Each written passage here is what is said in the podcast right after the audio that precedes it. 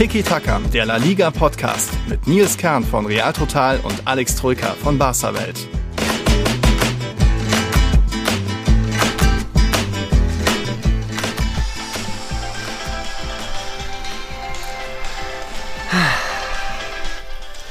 We are the people you've been waiting for. Oh Gott, ja, oh Gott, oh ein Gott. letztes Mal erklingt der eigentlich ganz schöne EM-Song. Hier sind wir wieder, die People, auf die ihr alle gewartet habt, liebe Zuhörer.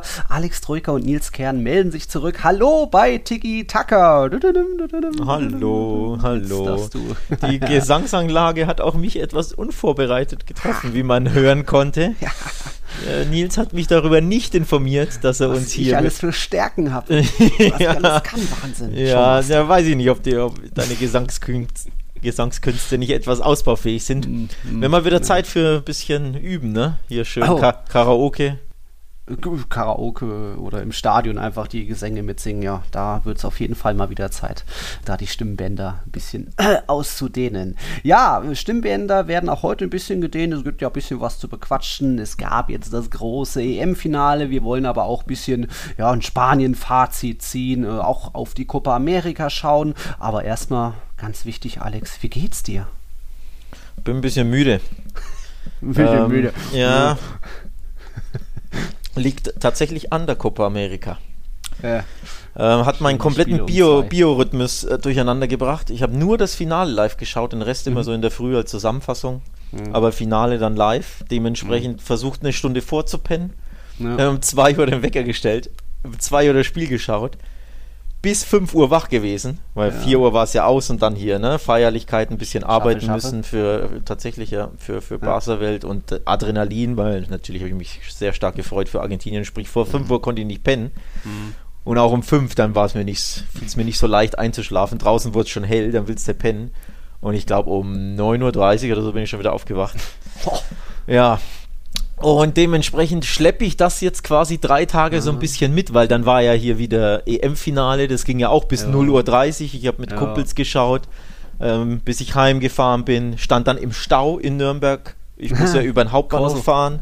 Da war dann Corso, genau, der Italiener.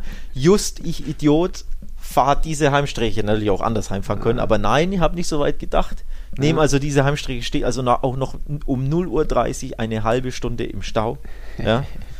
Einfach da. Also sprich, bis ich genau, bis ich dann da daheim war und dann muss ich natürlich auch alles äh, legen und ah. zetteln. Also war ich auch wieder nicht vor halb zwei oder was weiß ich, zwei vielleicht sogar im Bett. Dementsprechend mhm. schleppe ich das seit drei Tagen so mit mir rum und äh, bin aktuell nicht ganz fit. Also bin schlaf einfach nicht so gut und nicht so, mhm. ne? Nicht so, aus dem nicht Leben so lang. Chefredakteur. ja, aus aber, dem Leben, ja, ja. Aber sehe ich da richtig? Argentinien-Trikot, was hast du da an? Tatsache. Jawohl. Hinten, warte, ich drehe mich mal um. Oder?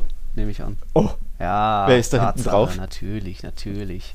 Ja, ja stark. Der Flo natürlich.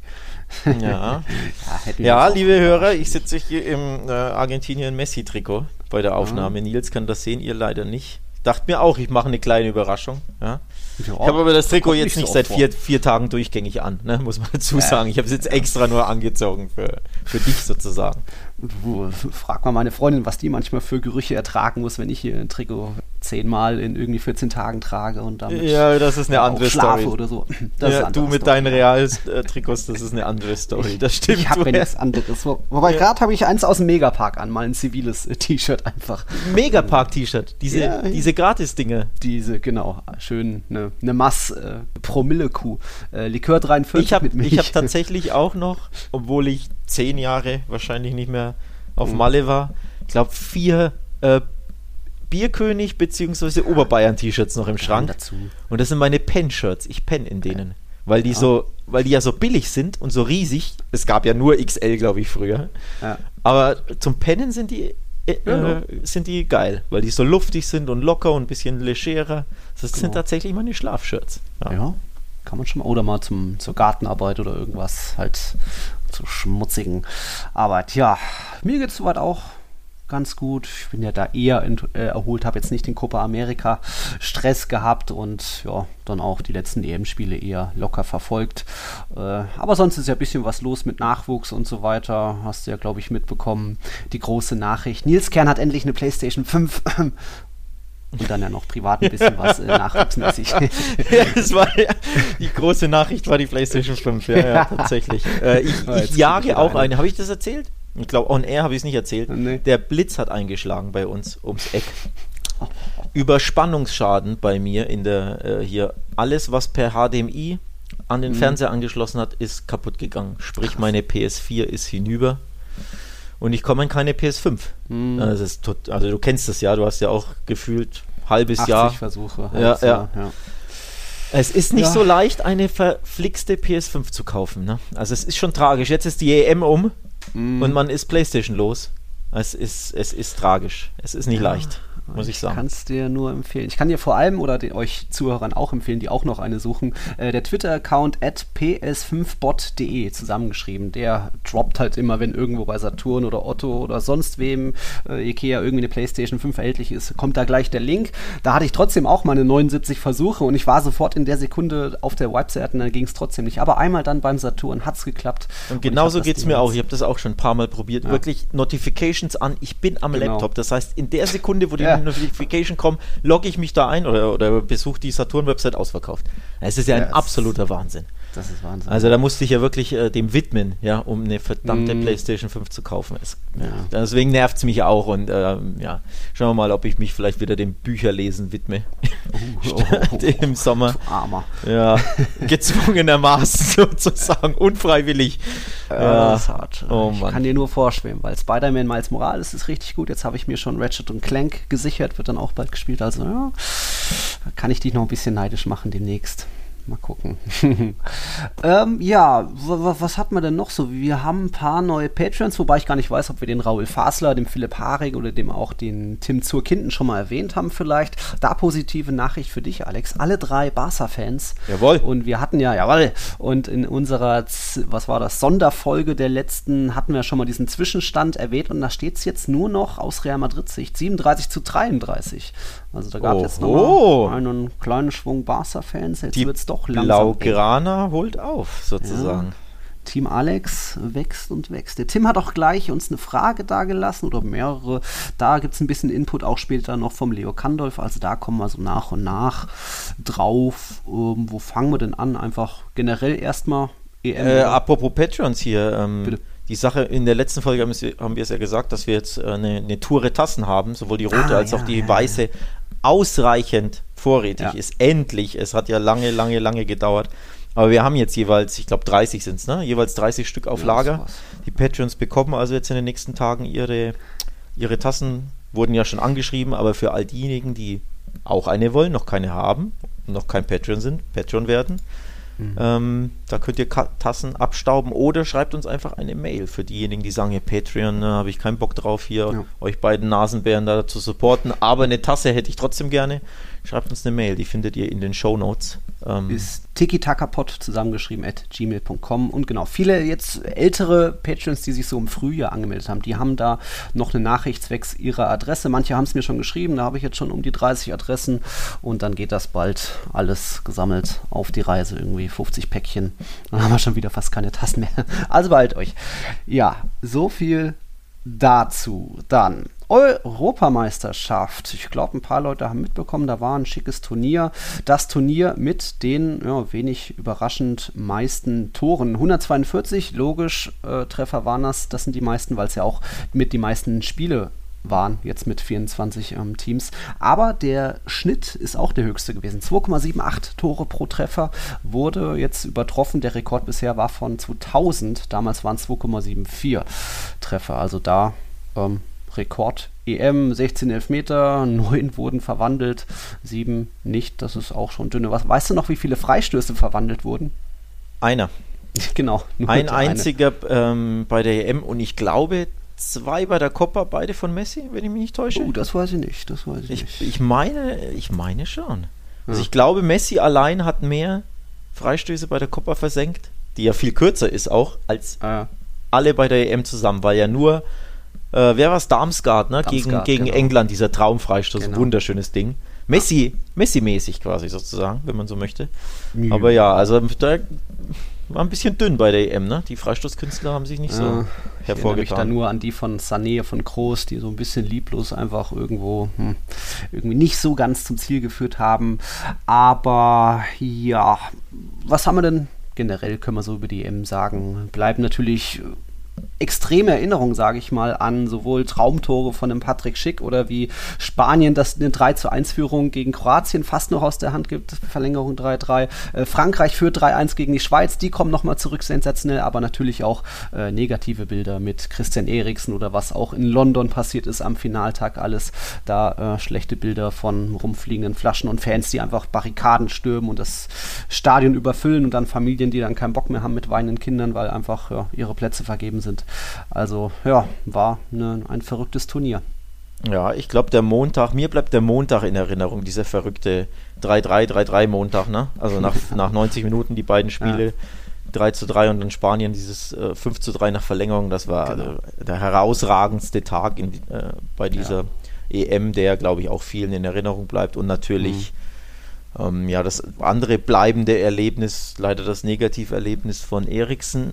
Mhm natürlich und ich würde sagen so die, die, das, dieser Sieg von ähm, Dänemark hm. gegen Russland im letzten Gruppenspiel, das hat, würde ich auch sagen, es war, war so ein Moment, ein besonderer, auf den man dann zurückblickt, denn endlich volles Stadion, dieses. Feeling, das in Kopenhagen dann war, wie, wie, wie die Dänen angetrieben waren, natürlich auch aufgrund dieser Eriksen-Sache, dann mussten sie gewinnen gegen, gegen Russland, um weiterzukommen. Und dann mhm. ein überragendes 4 zu 1. Das ganze Stadion bebt und lebt.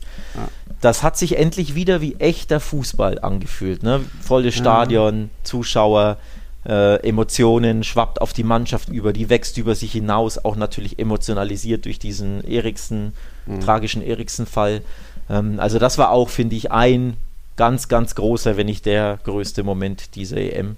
Und mhm. so meine so drei Dinge, die ich so mitnehme, die, die bleibend, äh, die ja. bleibenden Eindruck hinterlassen haben, ja. Ja, bleibenden Eindruck hinterlassen haben auch die Eigentorschützen. Ihr wisst es, elf Eigentore ist natürlich auch ein Rekord. Und damit ist, wenn man jetzt sagen würde, Eigentore ist eine eigene Liga, dann sind die auf Platz 4 und auf Platz 5 kommt erst La Liga. Was schätzt du, wie viele von den 142 Toren minus die elf Eigentore, wie viele bleiben dann noch für La Liga? Ja, viele waren es tatsächlich nicht. Ich glaube, fiel nicht das erste La Liga-Tor im Achtelfinale oder irgendwie sowas? Uh, das weiß ich jetzt nicht, aber es sind nur mickrige acht. Acht, ja. Da sind dann Bundesliga, äh, Premier League und so weiter natürlich weiter davor. Ja, also es war, die La Liga hat sich nicht so mit, so gesehen mit Ruhm bekleckert, ne? Die, die Spieler ja. La Ligas irgendwie. Nicht ganz, nicht ganz, aber hm, vielleicht hat dann einfach auch Oh, ich könnte nicht mal sagen, wer da groß gefehlt hat. Also Aspas hat vielleicht gefehlt, aber wenn Moreno die Dinger nicht macht, hm, dann sind wir eigentlich, oder wollen wir erst noch Team des Turnier ein bisschen quatschen, bevor wir zu Spanien übergehen? Wir haben ja Hast du eins parat? Ich habe ja meins ja, eh schon. Erstmal das Offizielle haben wir ja. Ach so. Ach so. im Tor. Da hast du ja, glaube ich, schon wen anders. Dann Walker, Maguire, Bonucci, Spinazzola, Petri, der einzige La Liga-Akteur, mhm. Heuberg, Jorginho und vorne Chiesa, Lukaku, Sterling. Ist natürlich super schwierig, wenn, wie viele Spieler wurden eingesetzt, 300, 400, da eine Elf rauszufinden. Also man muss, könnte auch über einen Chiellini, einen Kea, einen Pogba reden, Verratti auch geiles Turnier gespielt, Patrick Schick, Ronaldo eben mit fünf Treffern beteiligt, aber du hättest nochmal andere ja, ich, ich habe hab meins, ich habe mein Team of the Tournament ja gepostet, kurz vor der Aufnahme, getweetet. Hm. Ich habe schon mal Pickford im, im Tor. Ähm, oh. Für mich, das, also das ist natürlich schwer. Ich finde, da kannst du, da kannst du auch Donnarumma, Donnarumma hm. oder Schmeichel nehmen. Ich fand alle drei herausragend. Ja. Aber ich habe Pickford, hat die meisten zu Nulls gehabt, hm. hat auch, ja, übers Turnier gesehen, hervorragend gehalten. Ich glaube auch die meisten, nee, die meisten Saves hatte Schmeichel, weil er einfach mhm. mehr zu tun hatte. ähm, aber ja, ich finde, da kannst du alle drei nehmen, aber Pickford hat mich wirklich beeindruckt. Dieser Elfmeter-Save gegen Jorginho war ja auch ziemlich nice. ähm, hinten raus, auch wenn es dann nicht gereicht hat. Also für mich im Tor Pickford. Außenverteidiger, Linksverteidiger hast du viele, ne, die du dann nehmen kannst. Spinazzola, Shaw, Mele, für mich alle drei herausragend. Ja. Deswegen, ich habe Shaw genommen. Weil Alba mehr, gäbe es ja auch noch. Alba war ja auch nicht, nicht, wirklich schlecht, aber tatsächlich ja, ja. mein vierter Außenverteidiger nur sozusagen. ja, ich habe dann Shaw genommen und Mele auf rechts. Ja. Innenverteidiger musste ich die beiden Italiener nehmen. Bonucci, Chiellini hat mir, die haben, hat mich schon beeindruckt. Das, das Foto war geil, ne? Im Bett mit dem Pokal. Mit dem Pokal. So ein ikonisches Foto, schon, ja. schon geil. Ne? Also wir bewachen den heute Nacht auch so ein bisschen ja. die Message äh, mitgeteilt, hat mir gut. schon gut gefallen. Ich glaube, das hat mich wahrscheinlich beeinflusst bei meiner Wahl, meiner ja, Innenverteidiger. war schon auch ziemlich geil. War schon gut, auch, aber, aber, die als du einfach ja, perfekt. Genau, auch irgendwo ikonisch und Maguire, mhm. ganz ehrlich, so als Einzelspieler hat er nicht herausragend gespielt, sondern bei, bei mhm. England war es ja eher so der Verbund. Die waren ja alle generell sehr, sehr defensiv oft eingestellt und durch diese ja. Doppelsechs haben sie da einfach wenig zugelassen. Also es war ja weniger, dass er herausragend ja. war, sondern mehr so der, der Verbund England gegen den Ball an sich, fand ich. Da mhm. hättest du also auch Stones nehmen können. Und deswegen, ja, ja fand ich es einfach, fand ich Bonucci Chiellini als Einzelspieler besser. Mhm. Chiellini, was er da teilweise für Monstergrätschen in letzter Sekunde auspackt, da ist, mhm. da ist er ein bisschen bekannt dafür. Das auch der Emotional Leader, ne, der Italiener. Ja, ja. Ähm, von daher, ja, Chiellini Bonucci ist meine, meine ja. Abwehrachse sozusagen.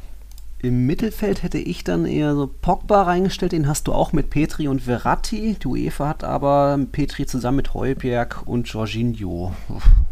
Ich auch fand, wieder schwierig. Ich fand Pogba herausragend. Ja. Der Nachteil für ihn ist, dass er so früh raus ist, schon ja. im Achtelfinale. Ich glaube, wenn er nur ins Viertelfinale gekommen wäre, also die Franzosen, wäre ja schon mhm. dabei. Aber die, die vier Spiele von ihm, die waren ja herausragend. Ja. Also ich fand den gegen Deutschland, dieser eine, was, was Außenriss passt oder so, ne, durch die Schnittstelle ja. und Traumtor auch geschossen gegen ja. die Schweiz. Also ich fand Pogba wirklich brutal gut. Natürlich nur vier Spiele, aber ja, ähm, für mich hat er, hat er überzeugt.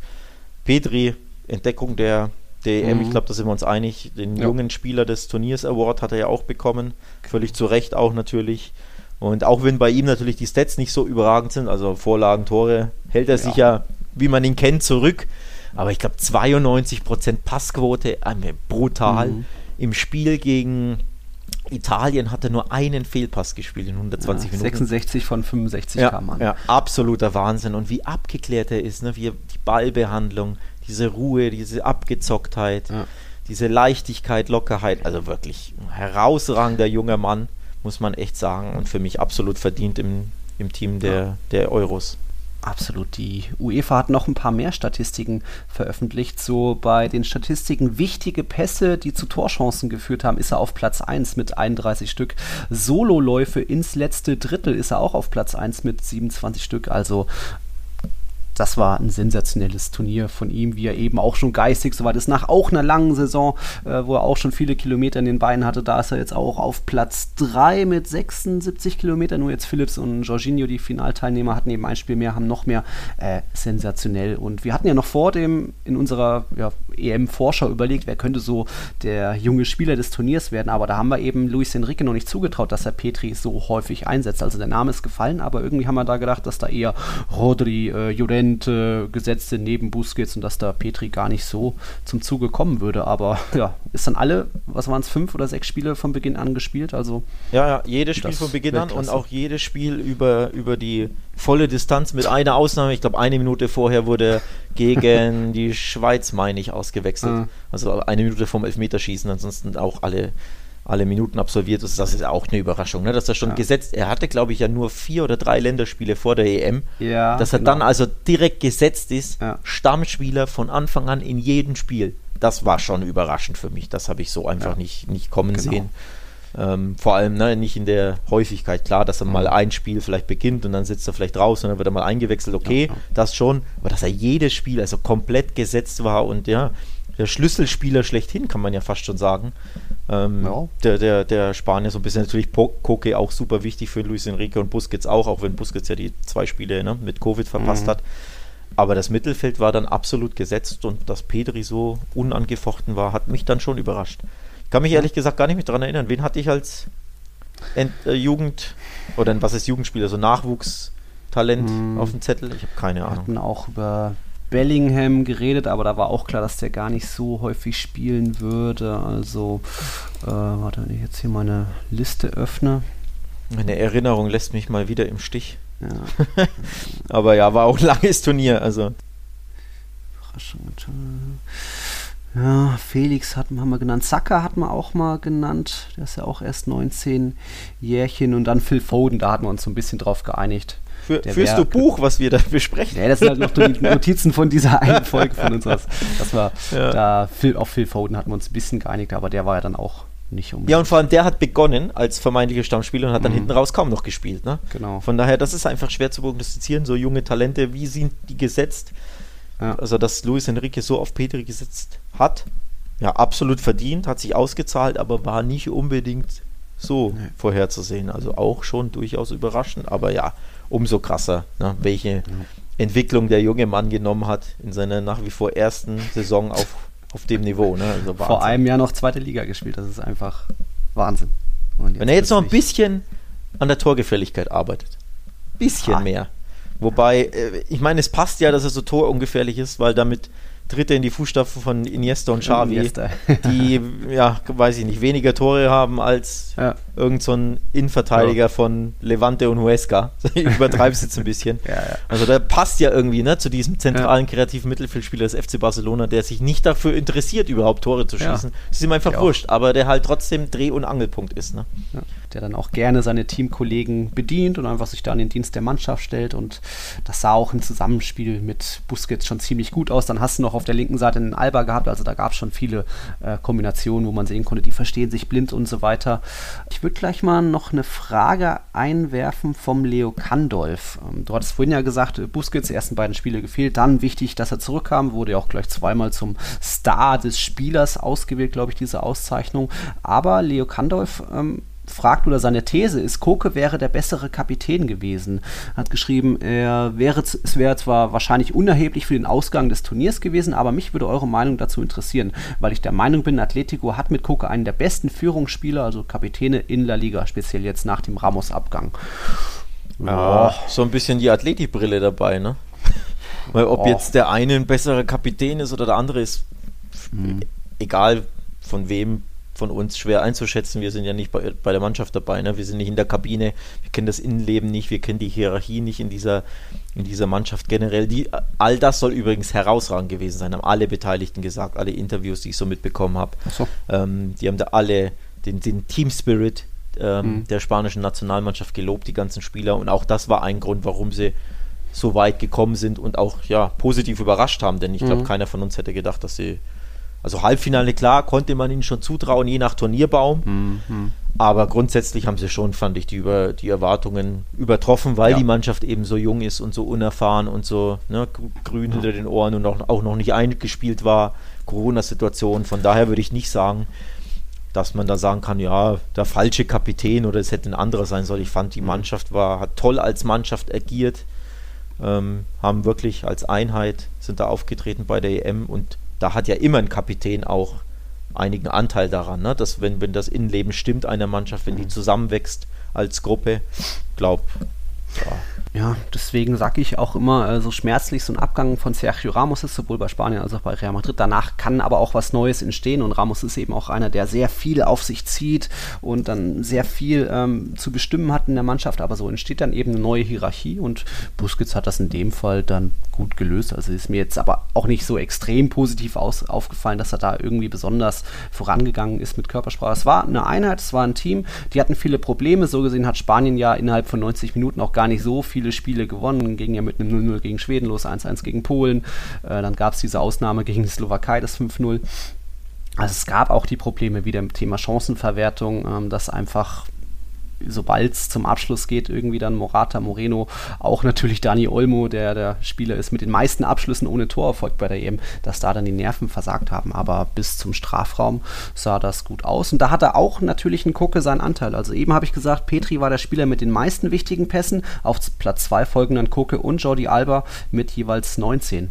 Also da auch der Topwert bei der EM. Das ist stark. Ähm, aber ja, wir haben uns ja immer mal gesagt, vielleicht könnte, könnte jetzt mal rotiert werden, mal ein Jurente reinführen, Koke, weil jetzt Koke war jetzt aus Torbeteiligungssicht auch nicht so groß. Er hatte diese eine Ecke vorbereitet, die zum Jordi Alba äh, Schuss und dann das Eigentor geführt haben, aber auch die Ecke war ja eher abgefälscht und eher schwach, also Koke eine, Mon ein gutes Spiel. Eine Monsterchance hat er vergeben, ne? Gegen was? Gegen Kroatien? Ich meine. wo er allein vom Torwart war und da ziemlich schwach abgeschlossen hat. Das war so sein Offensiv, sein. Highlight, hätte ich, würde ich fast sagen, aus meiner Erinnerung zumindest. Ja. Also auch da kann Koke wahrscheinlich ein bisschen am Abschluss fallen. Ich sag mal so, wenn er den macht, könnte man vielleicht im Nachhinein sogar sagen, Koke vielleicht Anwärter für Turnier, äh, Mannschaft des Turniers, weil im Endeffekt bei Mittelfeldspielern, wo viele auf Augenhöhe sind oder viele, mhm. keiner so wirklich heraussticht, und dann schießt du schon mal ein wichtiges Tor, bist du gleich, ne, mhm. bist du gleich in Contention, sag ich mal. Also gutes Turnier von Koke im Nachhinein, muss man sagen. Klar, du hättest ihn als Kapitän auch nehmen können. Ähm, wir hätten ihn zwar wahrscheinlich das ein oder andere Mal draußen gelassen. Wir wollten, wir sind ja, äh, ja. kleine Jorente-Fans, aber unterm Strich muss man schon sagen, hat er auch ein sehr, sehr gutes, solides ja. Turnier gespielt. Also ja. kann, man, kann man keine negativen Worte finden, denke ich. Und dann eben auch nochmal Respekt generell für die spanische Nationalmannschaft. Ich hatte ja auch gesagt, maximal Viertelfinale ist drin. Es hatte gesagt, es wird eher so ein Übergangsturnier sein. Du hast viele Baustellen in der Mannschaft, viele junge Spieler, die vielleicht noch nicht so zusammen funktionieren, viele Offensivprobleme. Auch in den Wochen und Monaten davor hat Spanien immer mal ja, gar nicht getroffen oder wenn sie getroffen haben, dann auf einmal alles rausgehauen, wie beim 6-0 gegen Deutschland. Aber einfach da auch viele Probleme gehabt. Es hat sich gezeigt, trotzdem als Mannschaft da geliefert und dann auch irgendwie ja, gegen, gegen die Kroaten wieder gewackelt, trotzdem zurückgekommen, auch gegen die Schweiz und am Ende die Nerven behalten. Nur gegen Italien soll es nicht sein und gegen den, ich glaube, all-around ähm, zusammenfassend verdienten Sieger dieser Europameisterschaft im Halbfinale auszuscheiden. Das ist keine Schande für so eine junge Mannschaft, die ja auch nur ein Testspiel hatte, also mit Corona-Alarm, konnte gar nicht richtig testen. Also da Chapeau, Luis Enrique Martinez. Ja, ähm, eine mini, mini, mini Kritik habe ich im Nachhinein. Ist jetzt alles andere als Turnier entscheidend, aber er hat ja Adama Traoré mitgenommen. Ich glaube, der hat keine Sekunde gespielt. Auch gar nicht? Nee, dachte, keine Sekunde meine ich, dass er gespielt mhm. hätte. Kannst ja kurz nachgucken. Ähm, ja. Mein Punkt ist aber tatsächlich, wenn du so einen mitnimmst, der ja eh schon in deine Mannschaft nicht passt, denn er ist ja alles andere als gut im Ballbesitz. Das ist ja ein typischer ja, Außenläufer, ja. der halt rennt und dann die, die Bälle reinballert, ja. also die Flanken reinbolzt. 13 also, Minuten gegen die Slowakei. Doch, hat er doch 13. Okay, dann habe ich das nicht mitbekommen. Ähm, auf jeden Fall so ein Little Impact und du hattest ja schon viele Spiele, in denen Spanien große, große, große Probleme hatte, Tore zu schießen oder wo mhm. sie hinten lagen oder wo sie ein Tor gebraucht haben, weil es unentschieden stand, wo du dir mhm. denkst, wenn sie jetzt noch einen auf der Bank hätten, ne, der Torgefahr ausstrahlt, dann haben Moreno Erfahrung. und Morata viel verballert etc. Also du hättest schon einen Flügelstürmer mehr oder Offensivspieler, ja. Angreifer mehr gebraucht, der Erfahrung hat etc. Torgefahr. Du hast aber Adama Traoré mitgenommen, der aber irrelevant war, weil du spielst, du hast ihn nie eingesetzt. Ja. Warum nicht Jago Aspas? Das genau, ist so mein, im Nachhinein mein Vorwurf an Luis Enrique. Ja. Wir hatten es ja schon vor der EM. Ich hätte ihn auf jeden Fall mitgenommen und im Nachhinein bin ich noch mehr der Meinung, dass das ein Fehler war oder ein Fehlerchen mhm. von mir aus. Ne? Vielleicht nicht turnierentscheidend, vielleicht aber doch, ganz ehrlich. Denn Aspas ist ja auch Elfmeterschütze bei bei Celta. Also sprich, du könntest auch sagen, mhm. im Nachhinein hätte ich ihn gegen Italien im Elfmeterschießen auch ganz gut gebrauchen können. Mhm. Und ja, ich, ich, finde, er hätte wirklich gut reingepasst in diese Mannschaft, die eben ja offensiv große Probleme hatte, weil auch Moreno immer mal gespielt, dann mal gut, dann mal schlecht. Mhm. Dinge verballert, fühlt sich auf dem rechten Flügel, wo er sehr häufig gespielt hat, auch nicht wohl. Wenn er mhm. zieht er in die Mitte, ist er eher so ein, so ein Halbstürmer, ne? so ein zweiter Stürmer. Genau. Dann setzt du ihn auf rechts ein, ja. Also du hättest Aspas, finde ich, mitnehmen müssen im Nachhinein und einfach für Adama Traoré, den du ja eh nicht gebraucht hast. Also das war so ein bisschen kleiner, finde ich, ja. eine Fehleinschätzung von Luis Enrique im Nachhinein. Ja, ob es jetzt turnierentscheidend war, sei mal dahingestellt, aber auf jeden Fall, finde ich, macht das schon, hätte das schon einen Unterschied ausmachen können. Ja, ja, ist ein guter Punkt, dass dann am Ende eben Morata und Olmo die Nerven versagen beim Elfmeterschießen. Das passiert, aber eben davor auch schon viele, viele Top-Chancen von den beiden genannten plus Moreno vergeben. Da hätte einer mit noch ein bisschen Erfahrung, der vielleicht auch die Mannschaft noch ein bisschen besser kennt als so ein Traoré oder auch, na, Olmo ist jetzt auch schon eine Weile dabei. Ah, schwieriges Thema aber eben Halbfinale passt und ich glaube auch, um jetzt aufs Finale zu schauen, der Sieger passt auch, weil äh, Italien hat ja jetzt mit der Qualifikation und jetzt dem Turnier alles gewonnen, aus natürlich die 120 Minuten im Finale, die dann unentschieden endeten. Also da die längste erfolgreiche Serie. Belgien hatte auch so eine erfolgreiche lange Serie, 14 Spiele oder Siege in Folge. Die hat dann Italien beendet. Die stehen jetzt bei 15. Also das ist so gesehen auch ein kleiner Rekord da. und aufs Turnier betrachtet, ja, den attraktivsten, den mutigsten, riskantesten Fußball gespielt, oder? Ja, Ausnahme natürlich dieses ähm, Spanien-Spiel. Ne? Da waren die Spanier für mich klar besser. Hm. Und da hast du auch gesehen, wie nah dran Spanien im Endeffekt doch am Turniersieg war. Wenn du gegen den späteren Sieger ins Elfmeterschießen gehst und du bist über 120 Minuten hm. oder sagen wir über 80 der 120 Minuten für mich die bessere Mannschaft, die klar bessere Mannschaft und du hast es auch verdient gehabt, kann man schon sagen, Spanien war so nah dran, denn ganz ehrlich, im Finale hätte ich die Spanier so gern gegen diese Engländer gesehen. Mhm. Mit, mit viel fluiderem Fußball, mit besserem Ballbesitz, mit schnellerem Ballstaffetten etc. hätten diese Engländer, glaube ich, noch mehr Probleme gehabt, die mhm. ja schon enorme Probleme hatten gegen die Italiener. Und vor allem in der ersten Halbzeit hat Italien ja viel zu langsam gespielt. Ähm, nach dem Rückstand ne, hat ja England nur gemauert und abgewartet. Mhm. Und da fiel Italien sehr wenig ein, da hätte ich so gern die Spanier gesehen, die es einfach gewohnt sind, ihre 80% Ballbesitz zu haben und die einfach, ne, und da einfach Dinger verballern, ja. Ja, 20, okay, aber die trotzdem ja, wissen, wie man gegen so eine Mannschaft spielt. Ja. Und die, ich glaube, da hätten die Engländer noch mehr gelitten, wenn die da irgendwie mhm. gefühlt 15 Minuten am Stück den Ball kaum berühren. Also das hätte ich gern gesehen und im Nachhinein hatte ich, musste ich wirklich beim Finale gucken, immer wieder dran denken, wie nah Spanien wirklich im Nachhinein wahrscheinlich am Sieg der Euro nah dran war. Ja. Ähm, also näher, enger dran, näher dran, als sich das vielleicht jeder vorstellen mhm. hätte können vorab. Ne? Also da haben echt nur zwei Elfmeter oder ein Elfmeter ja. äh, gefehlt und du hättest vielleicht das Ding gewinnen können. Muss man echt sagen im Nachhinein. Einmal unachtsam gegen Chiesa, der dann äh, einfach im Spiel drin bleibt, schnell abschließt, das Tor macht. Dann kommst du noch zum Ausgleich Morata, hast vielleicht auch diesen moralischen Schub, so, oh, jetzt drehen wir das auch komplett, aber nee, sollte dann einfach nicht sein. Tja, Europameisterschaft. Du noch was zum Turnier? Ich blicke mal kurz voraus, ganz mini, mini, mini Vorausblick. Ich glaube, den Spaniern tut das wirklich gut, diese Erfahrung bei der Euro.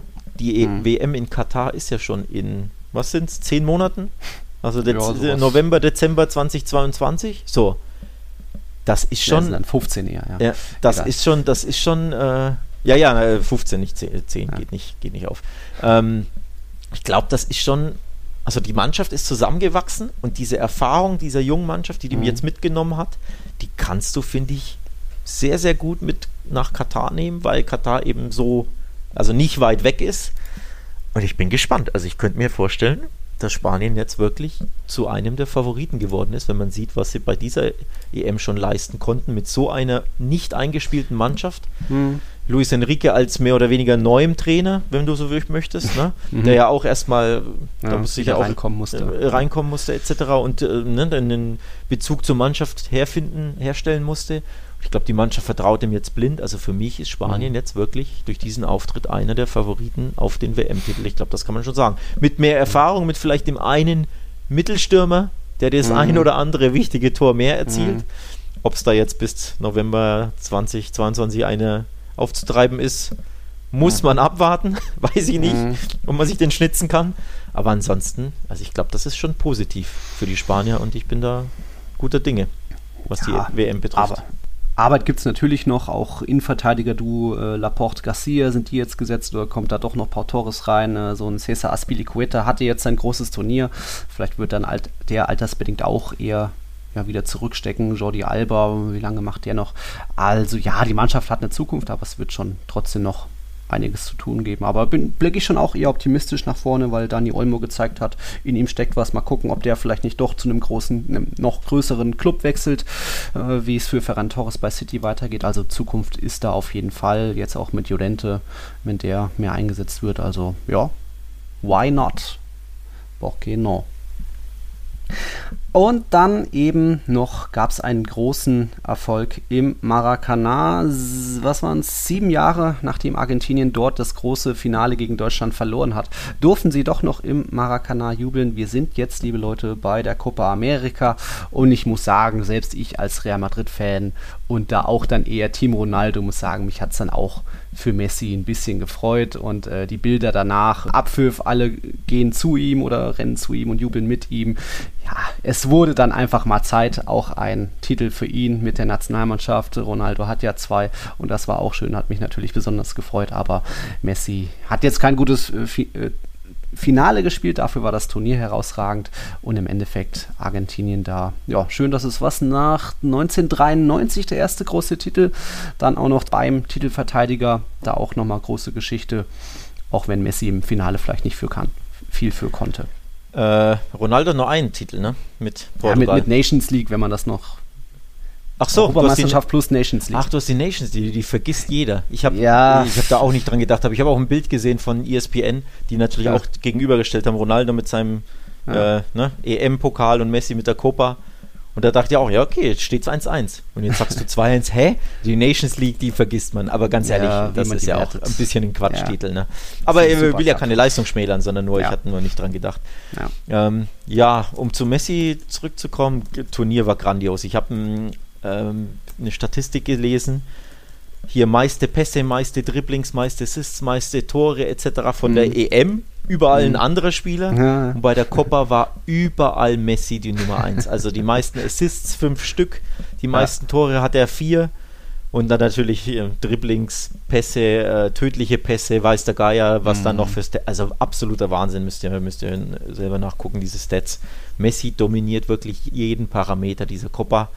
Mhm. Das ist schon krass. Natürlich, Copa ein bisschen, sind weniger Spiele, muss man auch mit einrechnen. Also der Sample Size ist ja nicht der gleiche, mhm. weniger Mannschaften natürlich, ähm, aber trotzdem einfach grandios, wenn man so das gegenüberstellt. Das zeigt dann schon auch in Zahlen nochmal, wie brutal stark Messi in diesem Turnier war. Ja, minus Finale. Da hat er kein gutes Spiel gemacht, aber da ging es auch eher darum, irgendwie nach dem 1-0, also so ein bisschen fast schon England-mäßig, mhm. dieses 1-0 über die Zeit zu bringen oder irgendwie, ne, kämpfen, rackern, beißen, alles reinhauen und eben nicht spielerisch Messi, Barca-mäßig da jetzt plötzlich ähm, ne, für, äh, für Offensivwirbel zu sorgen. Also das hat man ja dann gar nicht gesehen. Aber ja. Dann hatte Richarlison ja auch noch diese zwei Chancen, einmal Abseitstor und dann einmal noch vorm Torhüter vor Ederson vergeben. Äh, nee, vom, vom anderen. Also hätte auch noch anders ausgehen können, aber im Gegensatz zu England konnte Argentinien das über die Zeit bringen. 1-0 da gewonnen, dank Ankril Di Maria. Jetzt darf Messi jubeln. Wann darf er denn wieder jubeln? Vielleicht einen neuen Vertrag bejubeln? ich dachte, du machst jetzt wieder eine Anspielung auf die WM. Da, ah, nee. Argentinien, Monster WM, Topfavorit mit Spanien. Nee, oh, kommt da nichts. Äh, ich dachte, da kommt hm. jetzt so eine These von dir. Nee. Och. Ja, ist ja schwierig, hm. ne? Logischerweise. Ja. Also WM prognostizieren jetzt ja. eineinhalb Jahre vorher Okay, ist ein bisschen Matsch, gebe ich zu. Mhm. Ähm, ja, bezüglich Vertragsverlängerung, ja, muss man abwarten. Ich glaube, der Kollege geht jetzt erstmal in Urlaub, schön auf mhm. die Yacht irgendwo. In Rosario wird er jetzt in der Heimat ein paar Tage verbringen und dann geht es vielleicht als Arbeitsloser. Als Arbeitsloser. Ohne Vertrag. ähm, und dann geht es vielleicht nach Ibiza schön auf irgendeine Yacht oder so. Ich glaube, da mhm. machen die Messis ganz gerne Urlaub. Ja. Und da lässt er erstmal Beine und Seele baumeln. Mhm. Und dann gucken wir mal, was sich so tut. Ne? Okay. Aber irgendwann sollte mal eine Unterschrift kommen, ja. Das wäre nicht, wär nicht ganz so schlecht. Denn in vier Wochen geht La Liga offiziell los. Ne? Also ja. jetzt ist heute ist der 13.7. 13. am 13.8. geht es offiziell los mit dem Freitagabendspiel. Sprich, ja, drei, drei Wochen Urlaub kann er sich gönnen, aber dann sollte er schon auch unter, spätestens eine Woche vor, vor Beginn sollte er schon irgendwas unterschreiben. Ja, am besten ja. Äh, bei dem blau-roten Verein aus Katalonien. Ja.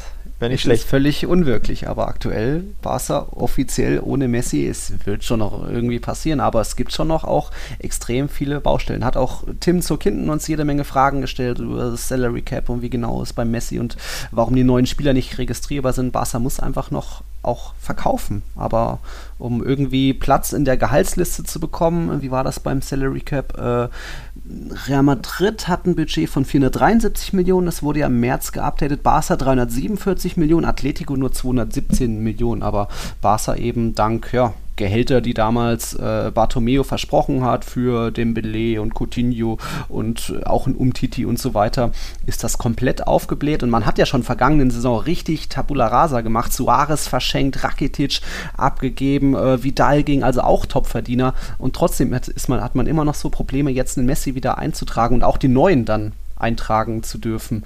Ähm, also Depay, Aguero, Eric Garcia, dass die jetzt angeblich noch nicht registriert sind beim Verband. Die können natürlich anstellen, wen sie wollen, aber ähm, solange es noch über dieser Salary Cap Liste ist, ähm, dürfen sie wohl noch nicht registriert werden. Und da jetzt noch ein Messi reinquetschen, da ist noch viel zu tun, glaube ich, für Laporte, oder?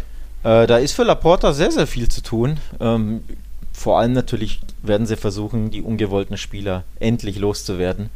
Ähm, also Coutinho, Umtiti und Pjanic sind da die großen drei, ja, die Pjanic. zu nennen sind, die sehr viel Geld kassieren. Ja. Ähm, also Coutinho hat ja sogar, ich glaube, mehr als 20 Millionen ähm, äh, Salary, also so, Gehalt. Und auch die Brutto. anderen, ähm, weiß ich gar nicht, ob Brutto oder Netto. Ja. Ich glaube ich glaub sogar.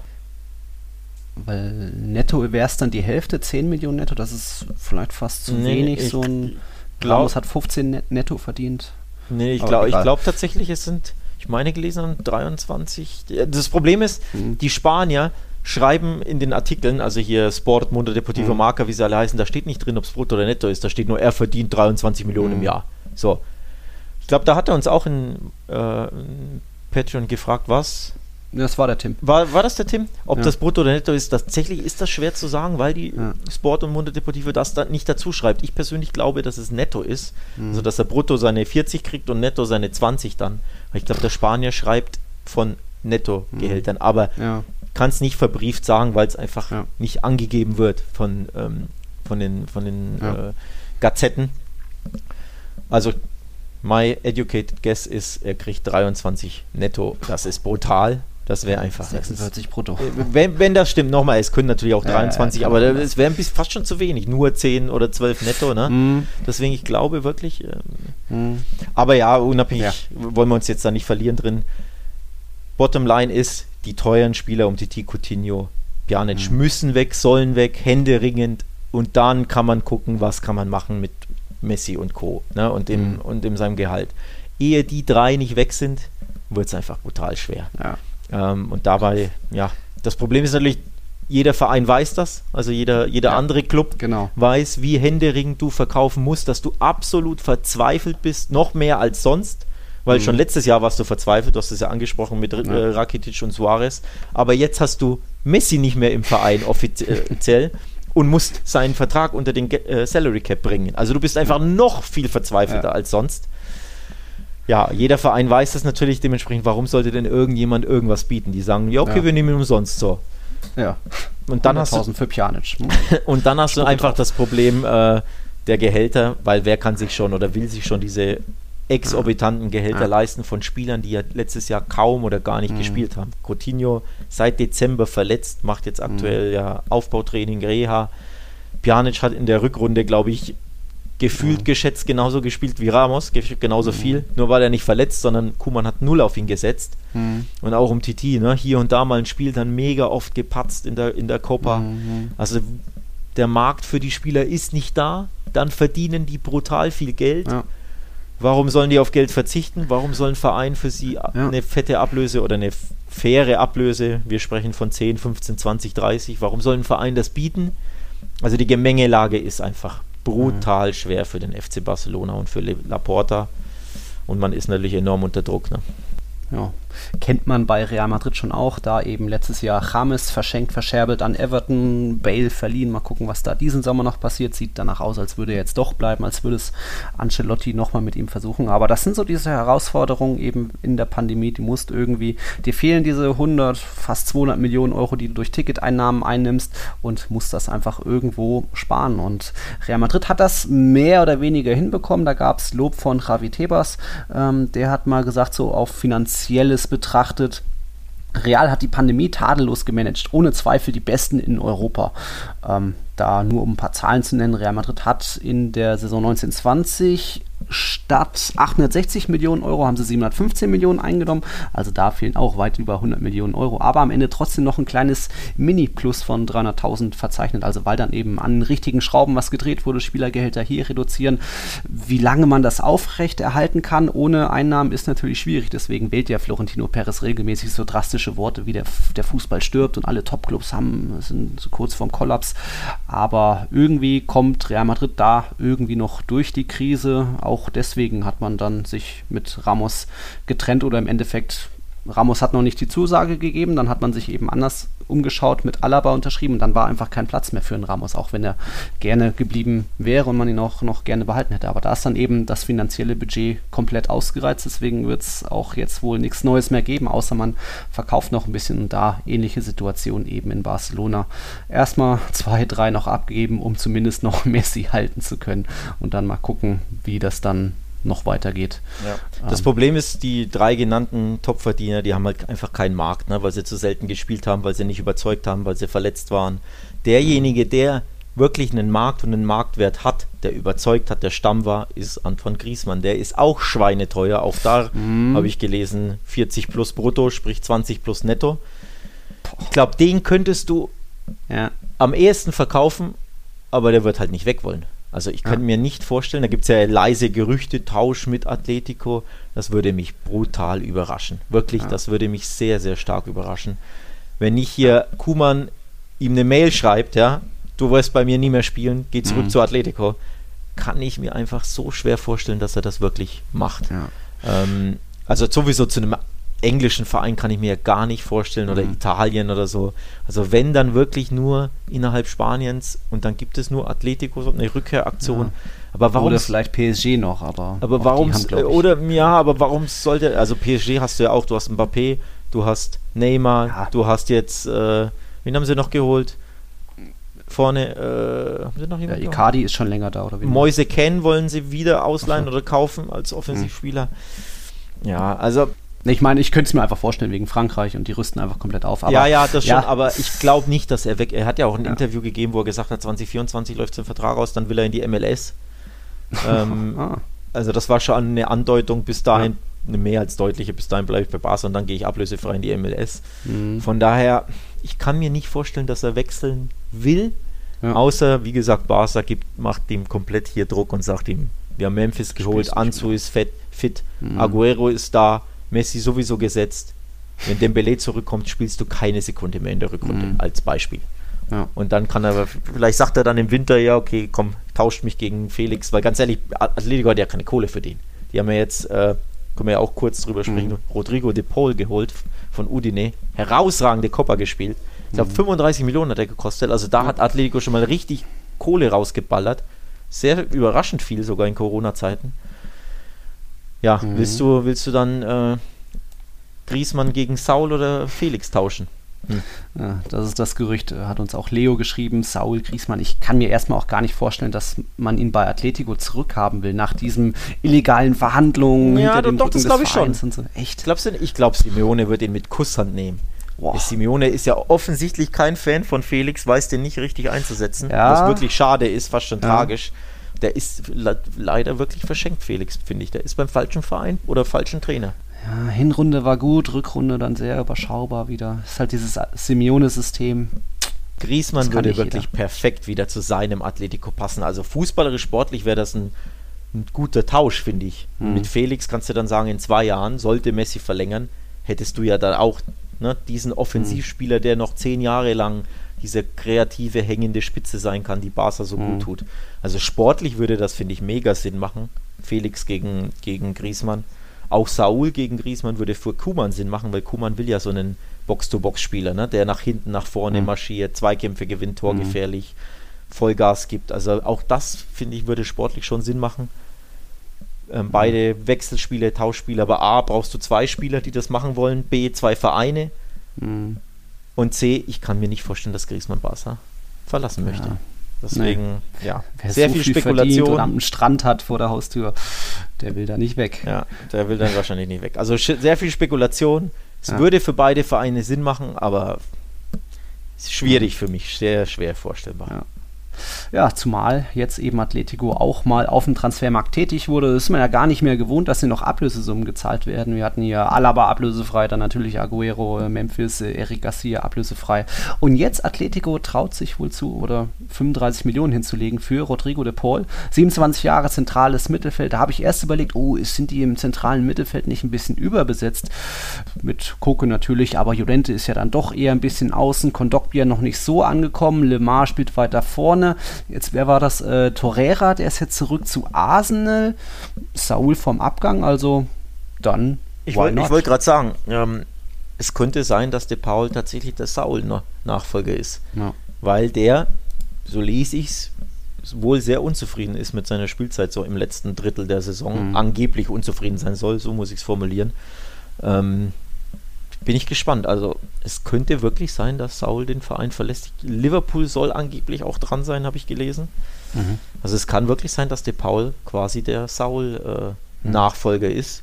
Dass du da sogar mit Gewinn rausgehst, wenn du sagst, du verkaufst Saul für 40, mhm. 45, 50, 60, weiß ich nicht, wie sein Marktwert ja. ist. Aber dann wäre das kein schlechter Deal. Ich würde ihn aus Atletico-Sicht, ich würde Saul nicht verkaufen wollen. Er hat ja sogar das halbe Atletico-Wappen tätowiert, ne, auf dem Arm. Also ah, der ist mit da dem Elche-Wappen. Und dem Elche-Wappen, genau, so ein ja. Halb-Halb-Ding. Also der ja. ist schon Leib und Seele äh, Rochi Blanco. Aber ja, muss man abwarten. Also es wäre wohl nicht ganz so überraschend, wenn ähm, Saul in diesem Sommer noch wechseln sollte. Für mich schon irgendwo ein Fehler. Ich finde ihn einen herausragenden Spieler. Nee, so den Input hat er jetzt in der Meistersaison auch nicht mehr gehabt. Also ja, lange das her, nicht. wo er die Bayern nee, das, austanzt. Das, das stimmt ein bisschen, ja, das stimmt, wo er die Bayern ausgetanzt mhm. hat. Das ist ein bisschen lange her. Mhm. Er wurde, ja, im Endeffekt zu sehr zum Kämpfer und Beißer entwickelt und zu wenig mhm. Freiheiten, aber auch da wieder Simeone-System, ne? was der für Anforderungen stellt an mhm. seine Spieler oder welche taktischen Zwänge oder Vorgaben er ihnen mitgibt, wenn der halt einfach will, dass der mehr ne, gegen den Ball mhm. macht als mit dem Ball. Weil, ja, man hat es ja gesehen gegen Bayern damals, was er mit dem Ball kann. Aber mhm. du hast schon recht, sehr viel davon hat man in, zumindest in der letzten Saison leider nicht mehr gesehen. Ne? Ja, ist ein anderer. Aber gut, das, der könnte ja sowohl in München als auch in Liverpool oder Bar. Ich glaube, da gäbe es viele Top-Clubs, die ihn trotzdem aufnehmen, Absolut. auch wenn er jetzt ein überschaubares Jahr hatte. Und eben nochmal De Paul, da bin ich ziemlich gespannt drauf. Ich habe jetzt auch nur mal Highlights-Videos auf YouTube geschaut, da sind natürlich immer nur die geilen Szenen dabei, aber so ballsicher, intelligent, wie auch ruhig bleibt. Äh, drei Spieler laufen nicht an, er mit dem ersten Kontakt an Gegenspielern vorbei, da ähm, das sieht schon nach einem intelligenten Spieler aus, der auch die Physis mitbringt, sich durchsetzen kann, einfach auch gedanklich schon immer ein bisschen schon die, die berühmten Schritte voraus ist. Also da bin ich echt gespannt drauf. Der war ja auch schon mal zwei Jahre bei Valencia gespielt, da konnte ich mich gar nicht mehr dran erinnern. Aber ja, hat doch Atletico kleine Ansage gemacht auf dem Transfermarkt. Finde ich auch. Ich fand sein Copa America Finale herausragend. Ich habe es auch getweetet. Eine der besten Finalperformances, an die ich mich erinnern kann. Er hat wirklich alles gemacht.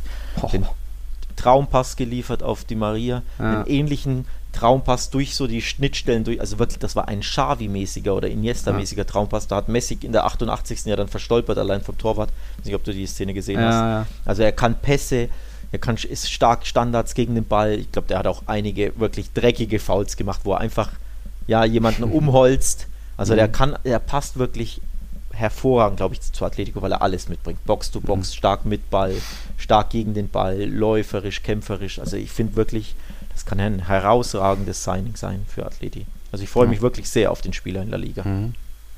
Da sind wir gespannt. Und dann natürlich noch große Nachricht bei Atletico. Diego Simeone hat verlängert bis 2024. Er ist ja schon der dienstälteste Trainer in La Liga, natürlich auch bei allen Top-Clubs. Und das natürlich auch eine große Nachricht für Atletico. Gab ja vor ja, einem Jahr oder so, hat man ja noch überlegt, so, uh, ob das so richtig ist, dass Simeone weitermacht, weil das die Saison 1920 war. Gab es ja einige Probleme bei den Rochi Blancos.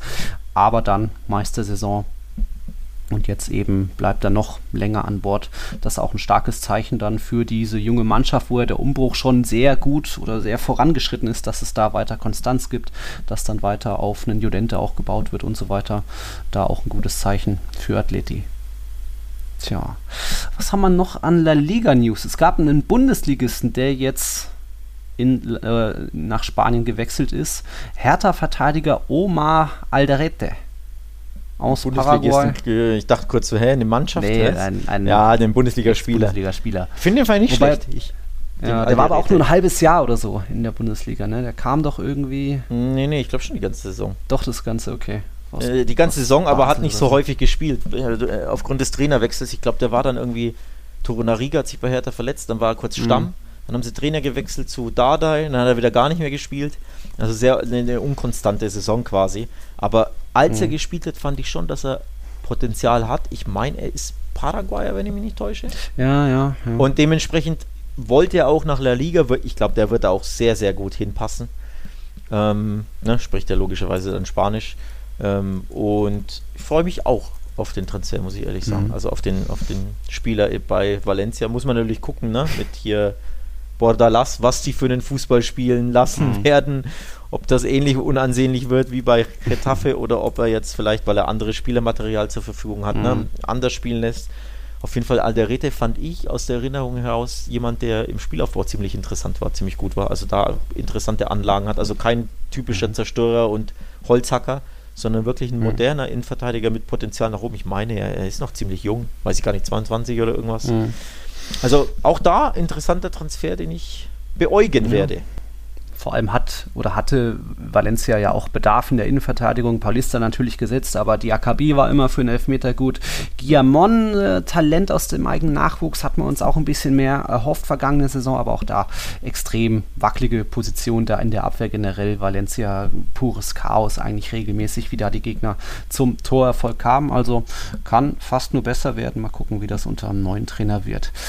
Und ähm, bei Villarreal gab es auch noch was. Carlos Bacca, die haben den Vertrag aufgelöst, was mich auch wundert. Der war ja da auch eigentlich ja, ein bisschen so der Edeljoker. Ähm, wurde schon auch mal in die Startelf reinrotiert, aber da waren dann doch eher natürlich äh, Moreno, Paco Alcacer und so weiter gesetzt. Aber er kam zu seinen Einsätzen, zu seinen Toren und steht jetzt wohl vor einer Verpflichtung beim FC Sevilla riecht schon wieder so ein bisschen nach, ah, Monchi schnappt zu. Ja. Zurück nach Sevilla. Hat ja da schon mal gespielt ja, ähm, in, in Sevilla. Über, kommt jetzt überraschend, hatte ich tatsächlich nicht auf dem, auf dem Zettel. Scheinbar mhm. will da Monchi einen Edeljoker sich holen. Ja. Bin ich gespannt, ob die, ob die den Kollegen De Jong, von dem ich nicht so viel halte, ob die mhm. den behalten oder ob die den vielleicht abgeben und sagen, Bakker übernimmt seine Rolle. Weil Enesiri mhm. war ja dann gesetzt, ne, in meisten, ja. oder hat sich so ein bisschen genau. abgewechselt, aber war schon mehr so die Nummer 1 Stürmer und De Jong kam dann als Joker aber der ist ja schon ne, stacksig und äh, ja. ja. Also das könnte nee. schon Bakker, auch wenn er im äh, fortgeschrittenen Alter ist. Ähm, ich glaube, der ist schon 33 oder so, oder? 34? 34 sogar. 34, also schon für einen Mittelstürmer auf jeden Fall fortgeschritten. Mhm. Ähm, ob er da vielleicht ja den, den Joker gibt bei Sevilla und da De Jong mhm. Äh, ersetzt, weil den könntest du zu Geld machen. Hat er noch Vertrag? Bakker ablösefrei mhm. wäre jetzt nicht der schlechteste Deal wahrscheinlich. Nö. Mal schauen, was da so geht. Ansonsten passiert natürlich noch nicht viel in der Liga. Jetzt Retafa hat man Alenia jetzt fest verpflichtet. Wichtige 5 Millionen natürlich für, für den FC Barcelona. Ansonsten wird das, glaube ich, eher wieder eine spannende letzte Woche am Transfermarkt, wenn dann wirklich die Vereine müssen und, zusehen und merken, ah, wir, wir kommen mit unseren Forderungen, äh, wir müssen noch ein bisschen was erhöhen.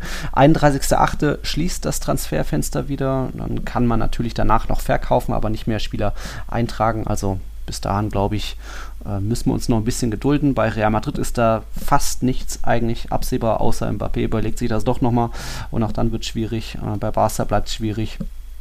Also mal schauen, was wir da noch alles so berichten können die nächsten Wochen. Ihr wisst ja auch, wir, wir halten euch da auf Twitter auf dem Laufenden, teilen mal dann die, ja, die Transfermeldungen und so weiter, was es noch so alles gibt. Dann sind wir eigentlich schon am Ende, oder? Hast du noch was? Ich glaube, wir haben die Liste abgearbeitet. Hm, so ziemlich. Ja. Fällt mir noch was ein? Ich, eigentlich, eigentlich fällt mir nichts ein. Du hast. Ja. Nee, du hast alles genannt. Es bleibt spannend. Ja.